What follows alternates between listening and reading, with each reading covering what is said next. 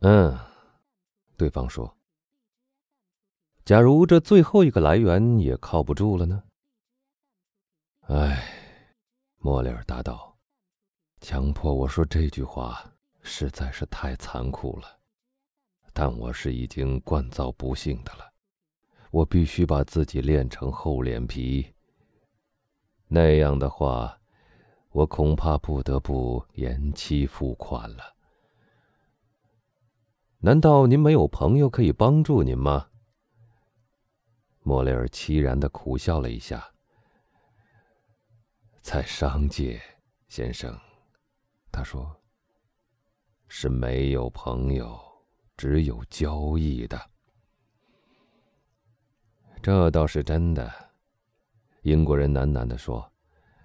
那么，您只有一个希望了。只有一个了。最后的了，最后的了。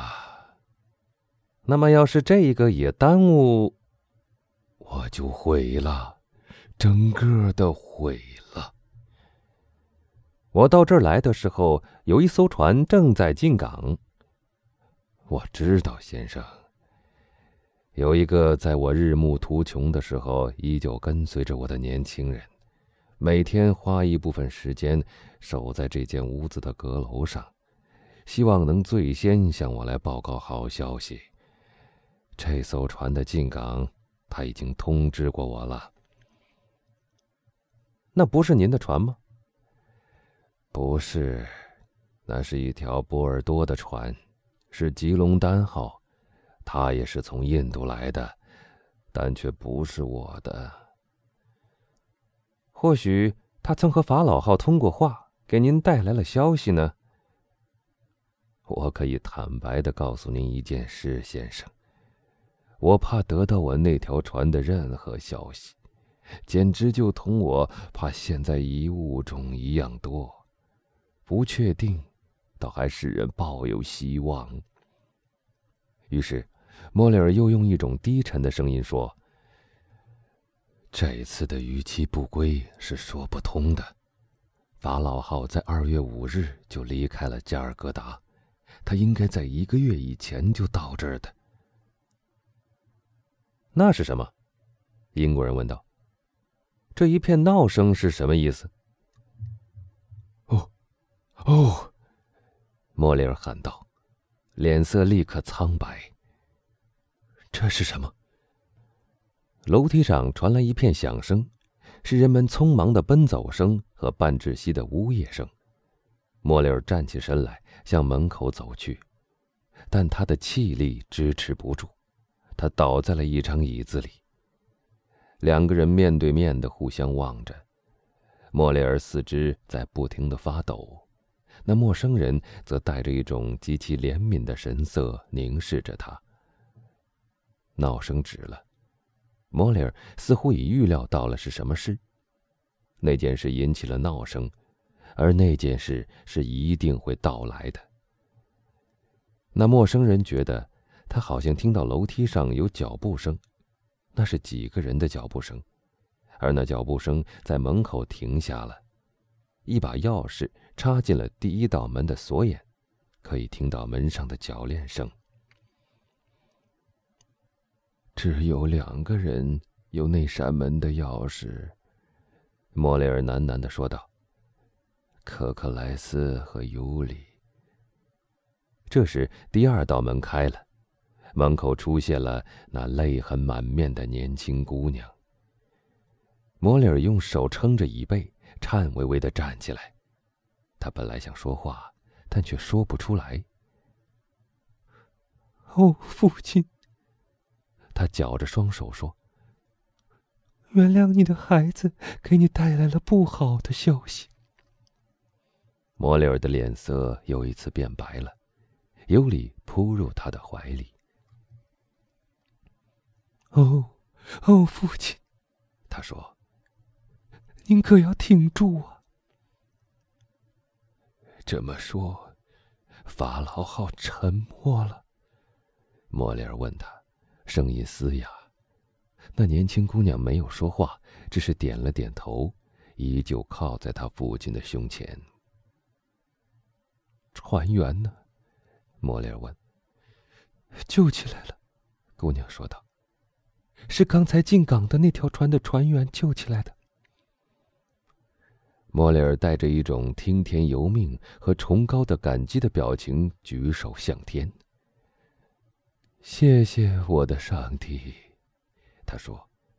至少，您只打击了我一个人。那英国人虽然平时极不易动感情，这时却也两眼湿润了。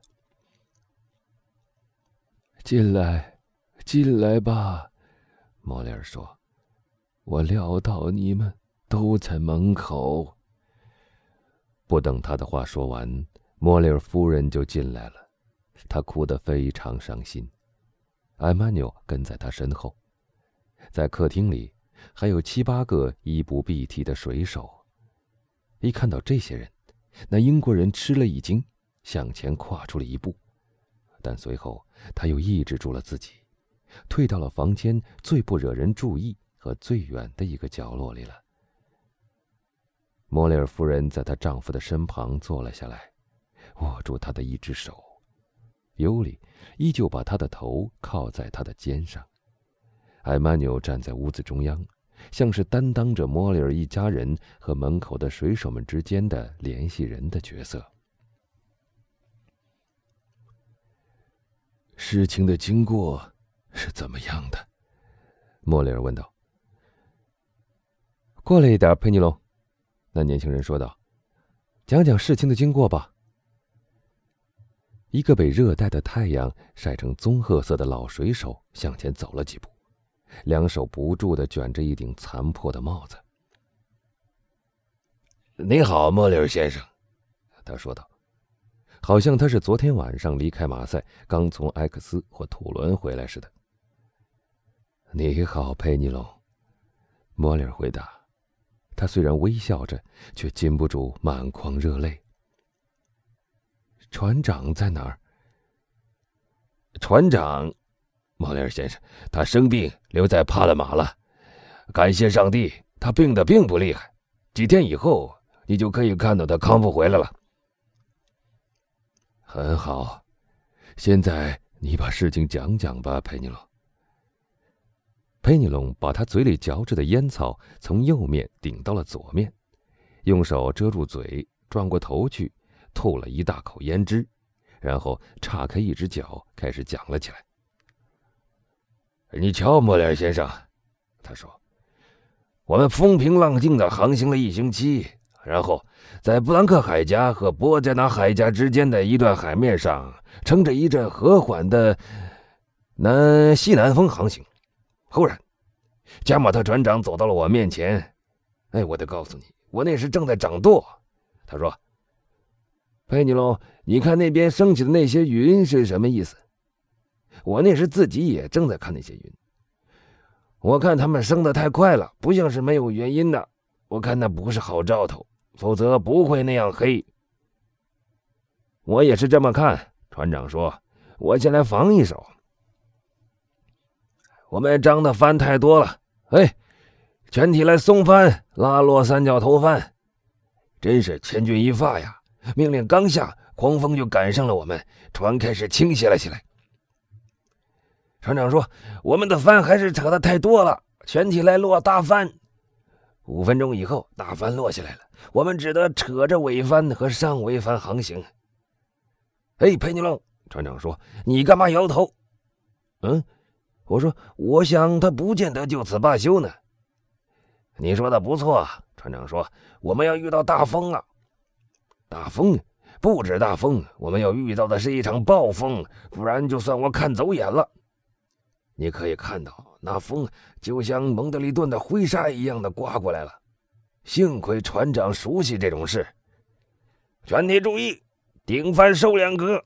船长喊道：“帆脚索放松，绑紧，落上桅帆，扯起帆横上的花车。”在那种纬度的地方这样做是不够的，那英国人说道：“如果是我，我就把顶帆放四格，把尾帆扯落。”他这坚决、响亮和出人意外的声音，使人人都吃了一惊。佩尼龙把手遮在眼睛上，仔细端详了一下这个批评他船长的技术的人。我们干得更好，先生。老水手不无敬意的说道：“我们把船尾对准风头，顺风奔走。十分钟以后，我们扯落顶帆，光着桅杆飞驶。”那艘船太旧了，经不起那样的风险。”英国人说道。“哎，就是这个把我们断送了。在颠簸了十二个钟头以后，船出了一个漏洞，进水了。”佩尼龙船长说。我看我们正在下沉，把舵给我，到下舱去看看。我把舵交给了他，就下去了。那儿已经有三尺深的水了。我喊道：“全体来抽水！”可是太晚了，好像我们抽出的越多，进的也越多。哎，在抽了四个钟头水以后，我说：“既然我们是在往下沉，就让我们沉下去算了。我们总得死一次的。”你就是这样做出榜样的吗，佩尼龙？船长喊道。好极了，等一等。他到他的船舱里去拿了一对手枪回来。谁第一个离开水泵，我就一枪把他的脑髓打出来。干得好，英国人说。只要道理讲清了，大家自然勇气也就来了。那水手继续说。那个时候风势减弱了，海也平静下去了。但水却不断的涨上来，虽不多，这是每小时两寸，但它还是不停的涨。每小时两寸似乎不算多，但十二小时就成两尺了，而两尺加上我们以前有的三尺，就变成了五尺。船长说：“来吧，我们已经尽了我们的力了。莫里尔先生不能再怪我们什么了。上救生艇去吧，孩子们，越快越好。”哎。佩尼龙继续说道：“你知道，莫里尔先生，一个水手是舍不得丢下他的船的，但却更舍不得他的命，所以我们也没等他再说第二遍就行动了。越是那样，船就越沉得快，像是在说：‘走吧，快逃命去吧。’我们马上把小船放到水里，八个人都跳到了里面。船长是最后一个下来的，说的更准确一点，他没有下来，他不肯离开大船。”所以我们就把他拦腰抱起，扔进了小船，然后我自己也跟着跳下去，真是千钧一发呀！我刚跳离，甲板就“嘣”的一声，像一艘主力舰上重炮齐发似的炸裂了。十分钟以后，船就向前倾，然后又横倒，连翻了几个身，于是，一切就算完了，法老号不见了。至于我们，我们三天没吃没喝，于是我们决定抽签儿决定命运，看哪一个来当其余的人的牺牲品。正在这时，我们看见了吉隆丹号，我们就发出求救的讯号。他看见了我们，向我们驶过来，把我们都救上了船。哎，莫列先生，全部事实就是这样。我以一个水手的名誉发誓，是不是真的？你们其他人也说说吧。一片“是”的附和声，证明这个叙述已忠实详细的讲述了他们的不幸和受苦的情形。好了，好了，莫里尔先生说：“我知道你们谁都没有错，这只能怪命。”这件事是上帝的意志。我还欠你们多少薪水？哦，那个我们不谈了吧，莫雷先生。不，我们要谈。好吧，那么是三个月。佩尼龙说：“赫克莱斯，给这些诚实的人每人付两百法郎。”莫里尔说道。要是在别的时候，他又说。我本来会说，另外再给他们两百法郎算是奖金，但时代不同了，我现在仅有的一点钱也不是我自己的了。佩尼龙转身和他的同伴商量了几句话。呃，至于那个莫里尔先生，他说道，又转动着嘴里的那块烟草。啊，至于那个，至于什么？那钱怎么了？我们都说，我们目前只要五十法郎就够了，其余的我们可以等到下次再算。谢谢我的朋友们，谢谢。莫里尔把手按在心口上，说道：“拿着吧，拿着吧。假如你们能找到另外一个老板，去为他服务吧，你们可以走了。”这最后的几句话在水手们身上发生了一种奇异的效果。佩尼龙差一点把他的烟草块吞了下去，幸亏他又吐了出来。什么，莫里尔先生？他用一种低沉的声音说：“你打发我们走吗？那么你生我们的气了是吗？”“不不。”莫里尔先生说道，“我没有生气，我也不是要打发你们走，只是我已经没有船了，所以我不再需要什么水手了。”“没有船了？”佩尼龙答道。哼可是你会再造的呀，我们可以等着呀。我已经没有钱再造船了，佩尼龙。船主带着一个悲哀的微笑说道：“所以，我无法接受你们的好意了。没有钱了，那么你一定不要再付钱给我们了，我们可以像法老号一样两手空空的走的。够了，够了，我的朋友们。”莫里尔喊道：“他几乎要被压垮了。去吧，我求求你们，等我将来情况好一些的时候，我们再见吧。”艾曼纽，陪他们下去，按我的吩咐去做吧。呃，至少我们可以再见面的吧，莫里尔先生。”佩尼龙问。“是的，我的朋友们，至少。”我希望如此。现在去吧。他向科克莱斯示意，科克莱斯就先走了，水手们跟在他的后面，艾曼纽在最后。现在，船主对他的妻子和女儿说：“你们也去吧，我想和这位先生单独谈一会儿。”说着。他向汤姆省弗伦奇银行的首席代表瞥了一眼，后者在这一幕中始终坐在那个角落里，除了我们上面提到过的几句话以外，他没有过任何别的举动。两个女人对这个人望了一眼，他们已经完全忘记了还有这个人在场，于是就退了出去。尤里在离开房间的时候，对陌生人投去了一个恳求的目光。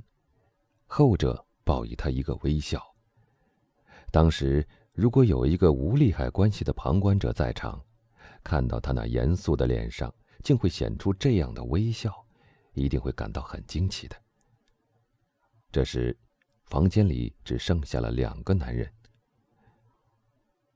哎，先生，莫里尔倒入一张椅子里说道：“您都听见了。”我再没有什么可告诉您的了。我都清楚了，英国人答道：“一场新的灾难又降临到了您的身上，而这只能增加我为您效劳的愿望。”哦，先生，莫雷尔轻唤了一声。我看，那陌生人又说道：“我是您最大的债权人，是不是？您的期票。”至少是该最先付清的。您希望延期付款吗？延期不仅可以挽救我的名誉，也可以拯救我的生命。那么，您希望延期多久呢？莫里尔想了一下。两个月吧，他说道。我愿意给您三个月的时间。那陌生人回答说。但是，莫里尔问道。汤姆省弗伦奇银行能同意吗？哦，一切由我负责好了。今天是六月五日，对吧？是的。好，请重新开一下这些期票，改到九月五日，到九月五日十一点钟，时钟的针指在十一点上时，我来收钱。我等着您。莫里尔回答说：“我会付款给您的，不然的话，我就死。”这最后的几个字的音调说得很低。以致那陌生人根本没听到。期票重新开过后，旧的被撕毁了。那可怜的船主发现自己还有三个月的时间可以让他去想办法。英国人以他那个民族所特具的平静的态度接受了他的一番谢意。莫雷尔向他说了许多表示感激的话，亲自送他到楼梯口。那陌生人在楼梯上遇见了尤里。他假装要下楼，但实际却在等他。哦，先生，他合着双手说道。小姐，那陌生人说道：“有一天你会收到一封署名水手辛巴德的信，不论那封信看来有多么奇怪，你一定要按照信上所吩咐你的话去做。”是的，先生，尤里回答。“你答应这样去做吗？”我向您发誓，我一定照办。很好，再会了，小姐。愿你永远像现在一样的纯洁高尚。我相信上天会回报你，赐艾曼纽做你的丈夫。尤里轻轻的叫了一声，面孔红得像一朵玫瑰，伸手扶住了栏杆。那陌生人摆了摆手，继续下楼去了。他在天井里找到了佩尼龙。贝尼龙正两手各拿着一个内装一百法郎的纸包，似乎不能决定究竟是拿了好还是不拿好。跟我来，朋友，英国人说道：“我想跟你谈一谈。”